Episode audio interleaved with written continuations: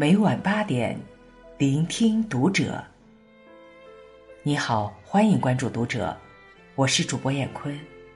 今天和您分享的文章，作者刘娜。不堪同学辱骂，高三女生跳楼自杀。孩子弱时，父母一定要强。我在，我和你在一起，我是你的退路。会看着你走向前方，我可以平庸，但在你被不公对待时，绝不懦弱。很多父母并不知道，这些信念对于一个孩子来说多么重要。还有五个月，二零二一年的高考就要到来了，又一个孩子再也没法参加高考。步入崭新而充满无限可能的大学。一月十六日，他在校园内选择了从四楼纵身一跳。四十多分钟后，学校才发现浑身是伤、躺在地上的他。他被送往医院后，经抢救无效去世，年仅十八岁。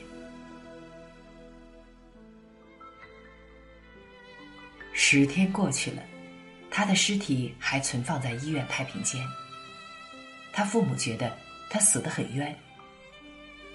他妈妈在接受采访时说，提到在过去相当长一段时间里，女儿就遭到班里一个女生 A 的辱骂。妈妈，我实在受不了了。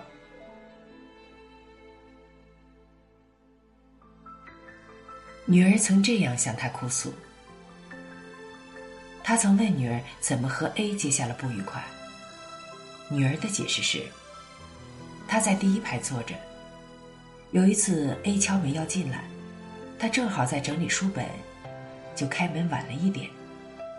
门开开了，A 进来就大骂他，骂的特别难听，骂了很长时间。从此后，A 隔三差五就要羞辱他。一月十二日。他女儿晕倒在教室里，送往医院后，女儿身体并没有检查出异样。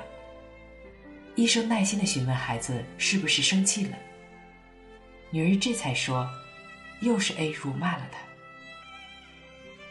受害女生的妈妈说，她也曾向学校老师提出，不要让女儿和 A 坐一排，但学校老师没有采取任何措施，就像没有听见一样。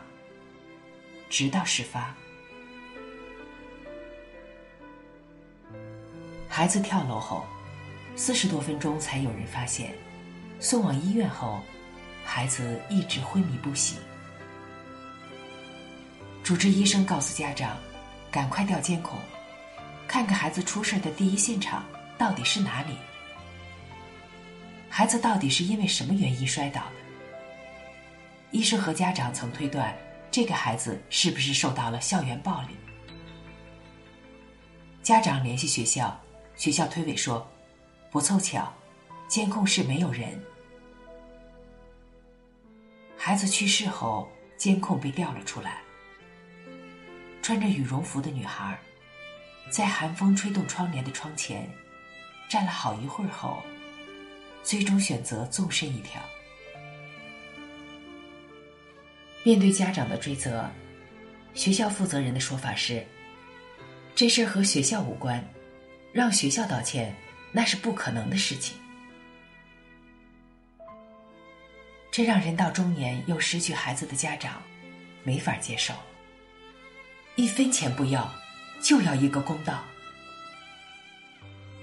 受害女生妈妈说：“她现在不要一分钱，只要那个辱骂自己女儿的 A 站出来。”给死去的女儿赔礼道歉，这是一个失去女儿的母亲的最后执念。怎样的道歉，也挽不回一个如花的生命了。目前媒体采集的报道，只有受害女生家人单方面的声音，没有学校负责人的说法，也没有另一个女生家人的回应。所以。事情的真相到底是什么，我们不能轻易下结论。今天，我从这个悲剧开始写起，是想和更多的大人探讨这么一个问题：如果你是家长，你发现你家孩子受欺凌，你要怎么做才能最大限度的保护孩子？如果你是老师，你发现班里孩子有异常，你又要怎么做才能最大可能的减少悲剧发生？什么样的孩子容易成为校园欺凌的目标？答案是那些看起来很弱、很好欺负的人。校园不是一方净土，孩子也不都是天使。有些孩子比大人还深谙人性欺软怕硬的弱点。在《少年的你》中，陈念是总被人欺凌的那个少年。他一个人上课，一个人做作业，耳朵里总塞着耳机。他生活在单亲家庭，电影里没有交代他的父亲，就仿佛那是个不存在的角色。他的母亲活在底层，靠卖假面膜为生，后遭到处罚，欠下很多钱。债主大半夜来家敲门，他一走了之，把所有问题都留给未成年的女儿去面对。家门口贴满了讨债的大字报。陈念在家写作业，把窗帘都拉上，洗澡不敢开灯。如果有人来讨债，他就把灯全关上，自己躲到桌子底下。他明知道躲在桌子底下什么用也没有，可他还是要躲。面对债主，他躲；面对校园凌霸者，他也只能躲，因为他无人可依，所以不敢反抗。直到后来。他遇见了同病相怜的小北，遇见了好心的警察，在极端事件中把藏在隐蔽角落里的校园欺凌拽出来，让更多人看见，大人们才在痛心中明白，原来那个弱小的孩子，在紧张而艰难的学习生活中，还长期承受着来自同龄人的恶意和追杀。现实生活中。那些长期遭遇欺凌的孩子，多是出生于残缺家庭、胆小孤僻，甚至长期遭受家庭暴力的孩子；亦或遇到了难题，父母从不选择和他们站到一边，而是习惯用语言羞辱、责骂，肯定都是你的问题的那些孩子。言而总之，就是看起来很弱。且没有人爱的孩子，缺少强有力的后台支撑和情感连接的孩子，这里面有一套因果逻辑在：人性的欺软怕硬，让霸凌者将目光瞄准胆小内向的孩子。这些孩子遭受委屈后，不敢或无法向大人求助，或者即便求助了，也不能得到有效帮助。求助渠道的阻塞，让霸凌者更加有恃无恐，让被欺者更加的恐惧无助，直到悲剧发生，以自杀、自伤或反杀、反伤的形式。那么，怎么斩断这条因果连接的链条？答案在第二步。为人父母，当你发现你的孩子有被欺凌的苗头时，比如。恐惧去学校，比如经常做噩梦，比如眼神涣散，不敢直视人的目光，比如说起学校总在你面前吞吞吐吐。在第一次发现这种情况时，你就应该拿出姿态和方法，问清原因，查找真相，和孩子一起解决，并让孩子明白。遭遇霸凌，不是他不够好，而是作恶者不对。爸妈是和他站在一起的，绝不会善罢甘休。这方法又分三步走：第一，及时联系老师，有必要去一趟学校，告诉你发现了孩子的异样，让老师知道并调查这件事，也让老师从你重视的态度中重视你孩子的状态。第二。跟踪观察老师的行动，看老师到底有没有采取有效措施，调查处理这件事。如果有，及时表示感谢，并听听孩子的反馈；如果没有，你要在掌握事实的基础上，直接向学校投诉，拿证据，说诉求，合法合理的帮孩子讨要公道。第三，事情得到圆满解决后，再次告诉你的孩子：“谢谢你告诉我你的遭遇，今后不管遇到什么事情，爸爸妈妈都会和你一起解决。”这样做的好处，不仅仅在反抗中给孩子讨要了公平，而且在身体力行中，让孩子自幼就明白：我的身体，我的感受。都不是任人蹂躏的，我的善良有底线，有锋芒。如是，孩子才会在成长中珍贵自己的身心，捍卫自己的权益，用温和而坚定的方式保护自己。所以，相比考一百分，为人父母，当我们把孩子第一次送进校门的那一刻。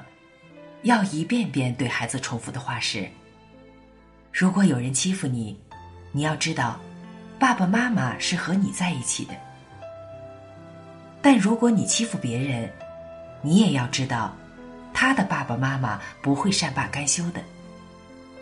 为什么要说这样两句话？第一句“我和你在一起”，是给孩子归属感。并告诉他在父母心中有多么重要。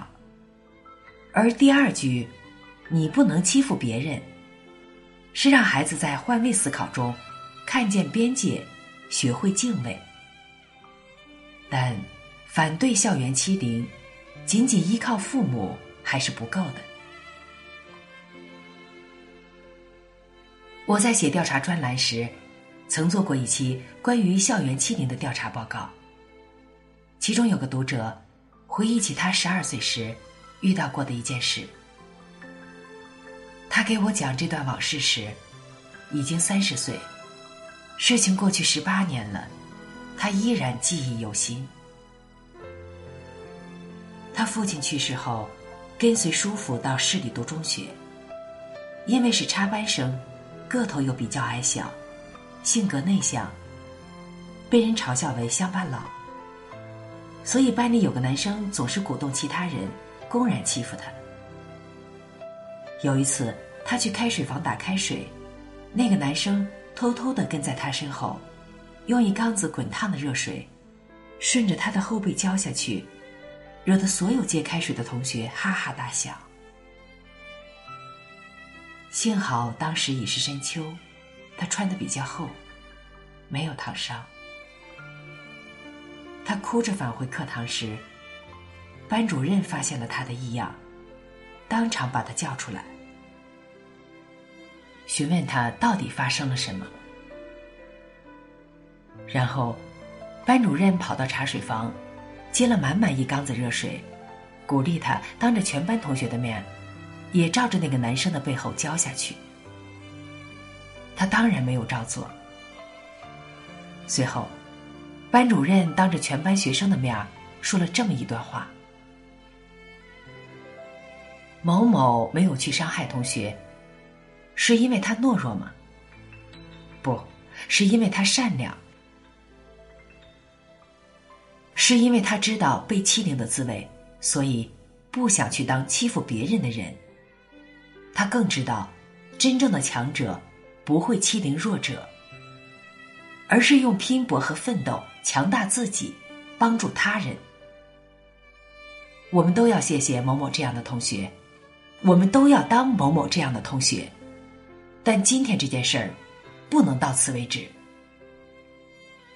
当天下课后，班主任把他喊到办公室，告诉他：“这不是你的错，你以后遇到麻烦一定要和我说。在学校里，老师就是你的监护人。”当天下午，班主任又通知他叔叔。还有对方的父母都来到学校，当着教务处主任的面讲清楚事情的来龙去脉和前因后果。同时，班主任不仅让对方父母保证回家好好管教孩子，也让学校领导知道欺凌这件事儿已经不是第一次发生，如果不重视，后果会很严重。更令他感动的是，从那以后。班主任不仅上课经常提问他，鼓励他回答问题，而且每发现他进步一点，就当众肯定他。自习课时还总爱在他身边停留。从此，再也没有人敢欺负他。他对班主任心怀感恩，愈发热爱学习。从初二一路猛追，初三以年级第五的成绩。考上了全市重点高中。高考时，又以全校第十的成绩考上了九八五。这些年，我每次回家乡，都要去看看班主任。在我心中，他不仅是真正的师者，也是慈爱的父亲。他说：“多年后，我学了一点心理学。”再回头看这个读者和老师的故事，发现这位老师面对校园欺凌时，准确的运用了反对校园欺凌中危机干预的四个立即。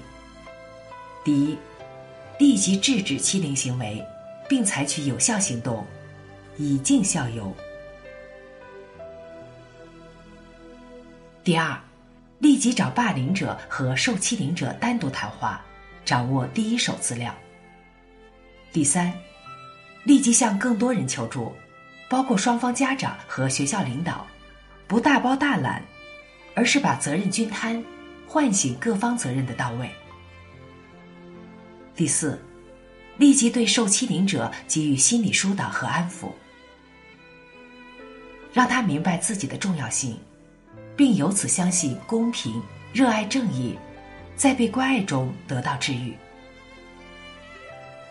这四个利己值得我们很多老师学习。不要因为一时疏忽而沦为校园欺凌的帮凶，也不要因为害怕事情闹大，不愿和家长说真相，不敢向学校领导求助，最后悲剧发生，在舆论倒逼中承受更大的压力，甚至成为悲剧闹大后被牺牲掉的那枚棋子。为人师者，希望我们的老师都能懂得，老师不是神，做的非常有限，不可能挽救扎根家庭内部的每个孩子。但有智慧、有方法、有行动的老师，胜过了神，因为他的一个举动，足以改变一个孩子的一生。悲剧的意义，不仅是眼泪和伤痛，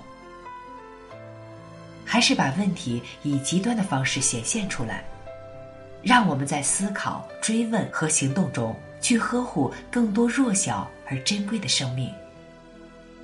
面对悲剧，讨伐和惩戒当然要有，那是对作恶者和不作为者的问责。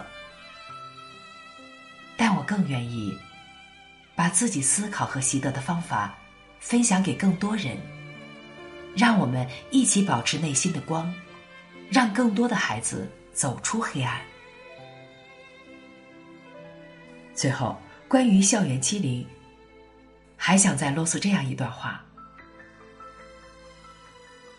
孩子弱小时，父母一定要强，这强不是强词夺理，不是恃强凌弱。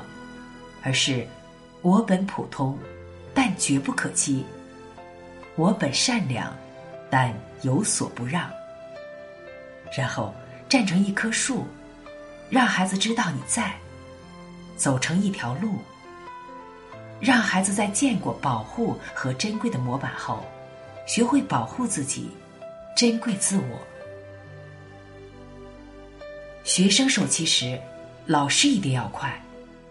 这快是快速解决，不留后患；是眼疾手快，减少伤害；是大快人心，刹住邪风；是在悲伤蔓延之前快人一步；是在悲剧尚未铸成时快马一鞭。